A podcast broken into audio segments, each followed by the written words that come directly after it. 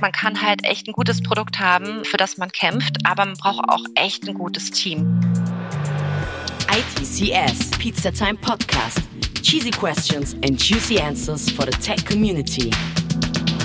Hi und willkommen zu einer weiteren ITCS Pizza Time Tech Podcast Episode. Wir haben wieder Live-Feeling vom ITCS Online 2020 aus Hamburg. Genauer gesagt haben wir aus dem Women in Tech Stream Dr. Friederike Fritsche ein Beispiel dafür, dass die IT schon lange keine Männerdomäne mehr ist oder sein sollte. Am Beispiel ihrer inspirierenden Karriere zeigt sie euch, dass Passion und nicht das Y-Chromosom oft die Hauptzutat für einen erfolgreichen Werdegang ist. Herzlich willkommen zur ITCS oder genauer gesagt hier bei uns im Woman in Tech Stream. Schön, dass ihr dabei seid.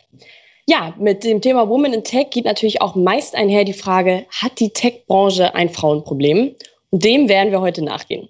Mein Name ist Elena Rasmussen und ich arbeite eigentlich bei Otto in der Unternehmenskommunikation. Aber heute darf ich euch durch diesen Stream begleiten und spannende Kolleginnen von mir bei Otto vorstellen, die, Überraschung, alle aus dem Tech-Bereich kommen. Und sie werden euch heute etwas zu ihren Berufen erzählen und auch zu ihren eigenen Themen, für die sie selber brennen. Kommen wir zu unserem Stream. Warum machen wir das Ganze überhaupt?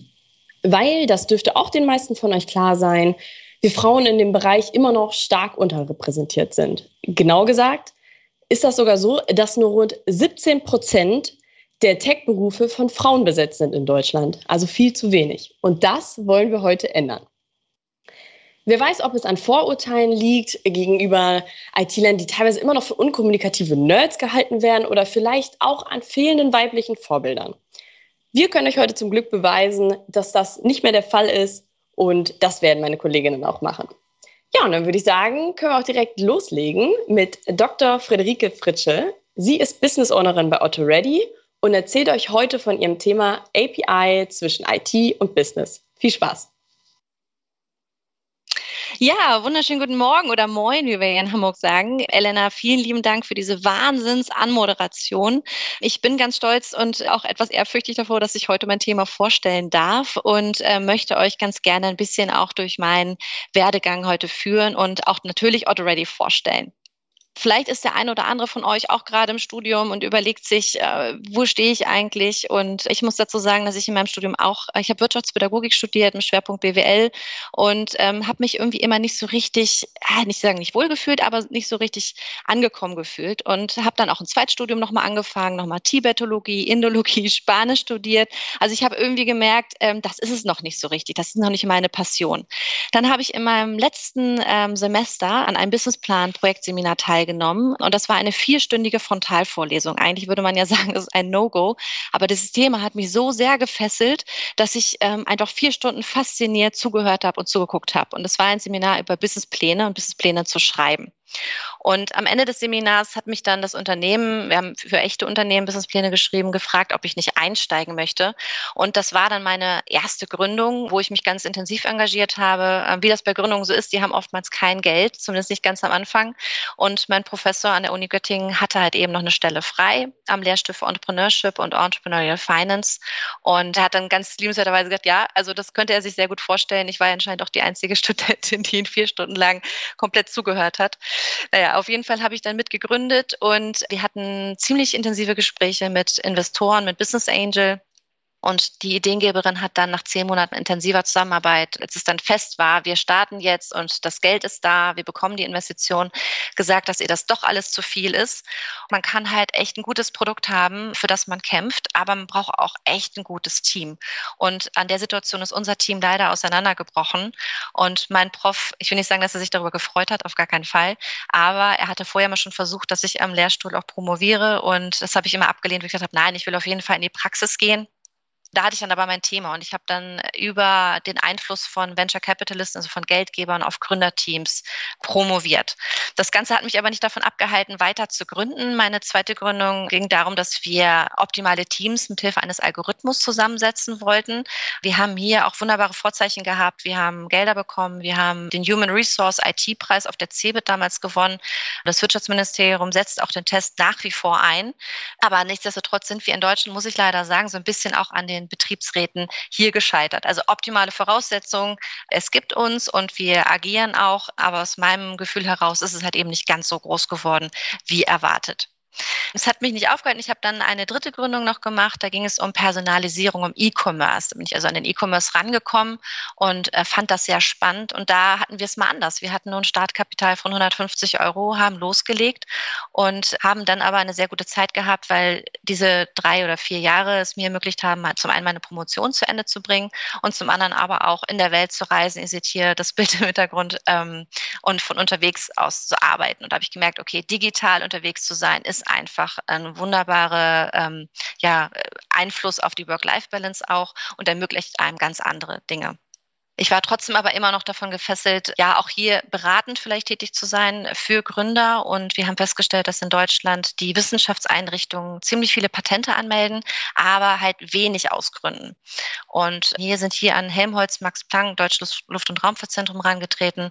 Und hier habe ich halt WissenschaftlerInnen bei ihren Hightech-Ausgründungen ja beratend unterstützt als Consultant habe dann noch meine Promotion abgeschlossen und bin dann im Privaten schwanger geworden, natürlich im Privaten schwanger geworden wie sonst, ähm, und habe dann gesagt, okay, ich möchte jetzt nicht mehr durch Deutschland reisen und beratend hier in Deutschland durch die Gegend reisen, sondern möchte ganz gerne auch nochmal einen Sprung machen. Ich habe bis dann an der Uni gearbeitet, ich habe selber gegründet. Jetzt kam für mich ein Konzern in Frage und zwar wollte ich ganz gerne in einen Technologiekonzern, der sich mitten in der digitalen Transformation befindet. Das fand ich unheimlich spannend und hier wollte ich ganz gern tiefer einsteigen. Und da war eben, Otto für mich meine erste Wahl.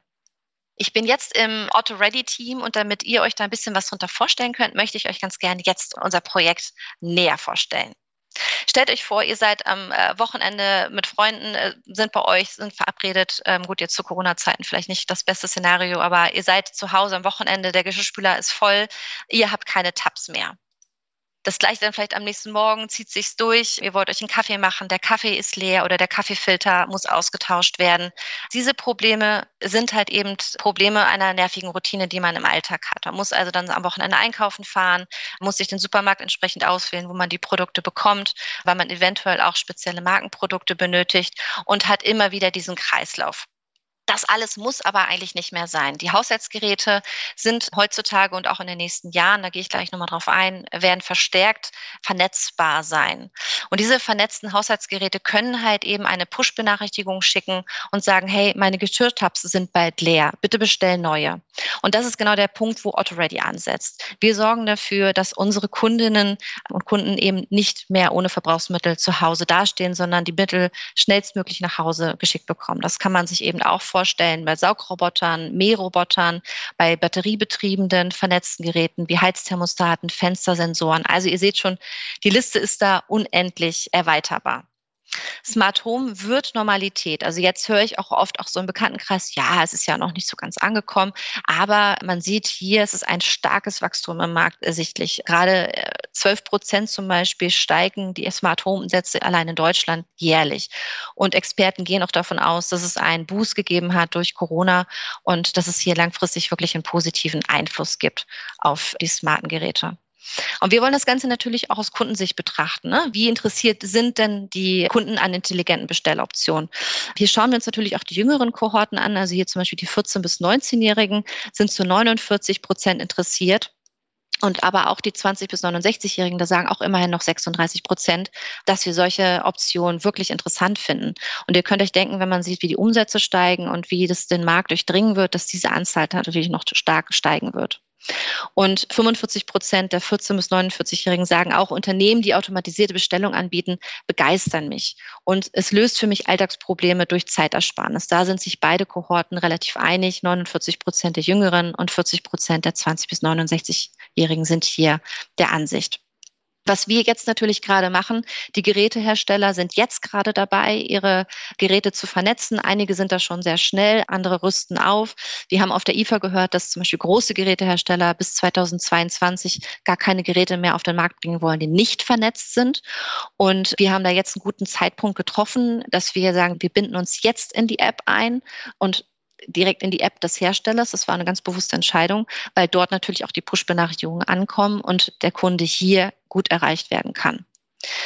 Wir wollen natürlich nicht nur Verbrauchsmaterial anbinden, sondern man kann sich das weiter vorstellen mit Zubehörteilen, mit erweiterbaren Systemteilen oder auch Ersatzteilen. Also wir wollen the gold standard of responsible smart home commerce in the German market werden, wenn ich das mal so ausdrücken kann.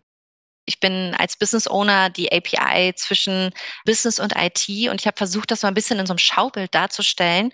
Ähm, man kann hier sehen, ähm, ich bin hier im Zentrum mit Business Ownern. Das ist eine Dreierkonstellation. Jörg Heinemann ist bei Otto Principal for Innovation and Digitalization. Er war von Anfang an bei dem Thema ähm, dabei und ist auch Business Owner. Wir teilen uns die Rolle und er ist in den Categories angesiedelt. Dann haben wir noch Zach Habert. Zach Habert ist unser Technical Lead, unser Technical Product Owner und ist auch wie ich in der IT angesiedelt. Und wenn man sich das jetzt so ein bisschen veranschaulicht, dann kann man sagen, ich habe halt eben die Kontakte, die Gespräche mit Partnern, mit Geräteherstellern, mit den Verbrauchsmittelherstellern. Wir stimmen uns mit der Category ab. Wir haben Termine mit der Presse oder auch andere Events und informieren den Vorstand, tauschen uns aus. Und das ist halt eben, ich könnte wahrscheinlich noch zig weitere Punkte auch anbinden, aber ich will einfach nur sagen, wir wollen halt hier versuchen, zusammen die Anforderungen aus dem Businessbereich in die IT zu übertragen und das halt eben mit Hilfe von Effizienzanalysen und Prioritätsanalysen, so dass wir eben genau das umsetzen können, was eben alle Bereiche erfolgreich abdeckt. Das heißt, wir agieren dann nicht nebeneinander, sondern miteinander, tauschen uns aus und halt eben auch in alle Richtungen. Ich hoffe, dass das so ein bisschen rübergekommen ist. Ansonsten äh, stehe ich natürlich auch gerne für weitere Fragen zur Verfügung im Chatbereich. Ich habe jetzt hier nochmal ein paar interessante Stellen aus der IT äh, für euch zusammengestellt. Es gibt aber unendlich viele weitere Stellen. Also schaut einfach mal rein auf Otto Jobs und ähm, hier seht ihr auch nochmal meine Kontaktdaten. Ihr könnt mich gerne kontaktieren bei Rückfragen, Austausch, Kritik, Feedback, wie auch immer. Ich bin für euch da und ihr seht mich auch gleich, oder könnt mich auch gleich im Chat am Messestand treffen und mir weitere Fragen stellen. Vielen Dank. Da ist mir natürlich der klassische Fehler unterlaufen. Mein Mikrofon war noch auf Stumm. Also vielen Dank, Friederike. ähm, das war schon mal sehr spannend und Wahnsinn, was du schon alles gemacht hast. Ich hätte da trotzdem noch ein paar Fragen an dich. Zum Beispiel würde mich interessieren, was war denn so das äh, spannendste Projekt für dich, an dem du gearbeitet hast? Ja, unheimlich spannend bei Auto Ready fand ich die Anbindung an eine IoT-Plattform. Also ihr müsst euch vorstellen, dass natürlich viele smarte Geräte einzeln ähm, nebeneinander agieren, dass es aber schon eine Plattform gibt, die versucht, das alles zu konsolidieren, sodass man eben auch hier bestimmte Regeln erstellen kann, also bestimmte Zusammenflüsse finden kann. Also ich sage jetzt mal eine ganz einfache Regel, wenn das Fensterthermostat fest feststellt, dass das Fenster geöffnet ist, dann sagt es der Heizung, dass die Heizung runtergedreht werden soll. Und solche IoT-Plattformen sind halt Multiplikatoren für uns, weil dort halt alle Gerätehersteller und viele Kunden auch zusammenkommen. Und das war wirklich cool, als wir da dann eben auch die Anbindung geschafft haben, weil wir mit einem Schlag halt eben Zugang zu ganz vielen anderen ähm, Geräteherstellern hatten und damit eben auch einen anderen Zugang zu unseren Kunden kriegen konnten. Also das war echt, das hat echt Spaß gemacht. Nutzt du das denn selber auch? Also ja, ja, ja, also allein und ähm, das ist halt auch was, was mir mit an meinem Job am meisten Spaß macht, ist dann halt das zu testen, was wir entwickelt, umgesetzt haben. Ne? Und deswegen ist es halt auch so, dass ich sage, okay, ich möchte jetzt keine gefakten Tests haben, so simulierte Tests haben, sondern ich will es wirklich auch live testen. Das heißt, die Bestellung wird ausgelöst und mein Test ist auch erst vorbei, wenn das Paket bei mir zu Hause angekommen ist. Und deswegen nutze ich halt eben die ganzen Systeme auch selber. Ja, cool. Es sind ja auch spannende Sachen. Also perfekt, dass du es gleich selber auch noch mit ausprobierst. Genau. Ähm, du hast vorhin noch gesagt, dass ihr eigentlich so wie so eine Art Startup agiert. Das klingt natürlich ein bisschen komisch, weil Otto ist ja sich, äh, ein bisschen größer als ein normales Startup. Wie, wie ja. meinst du das genau?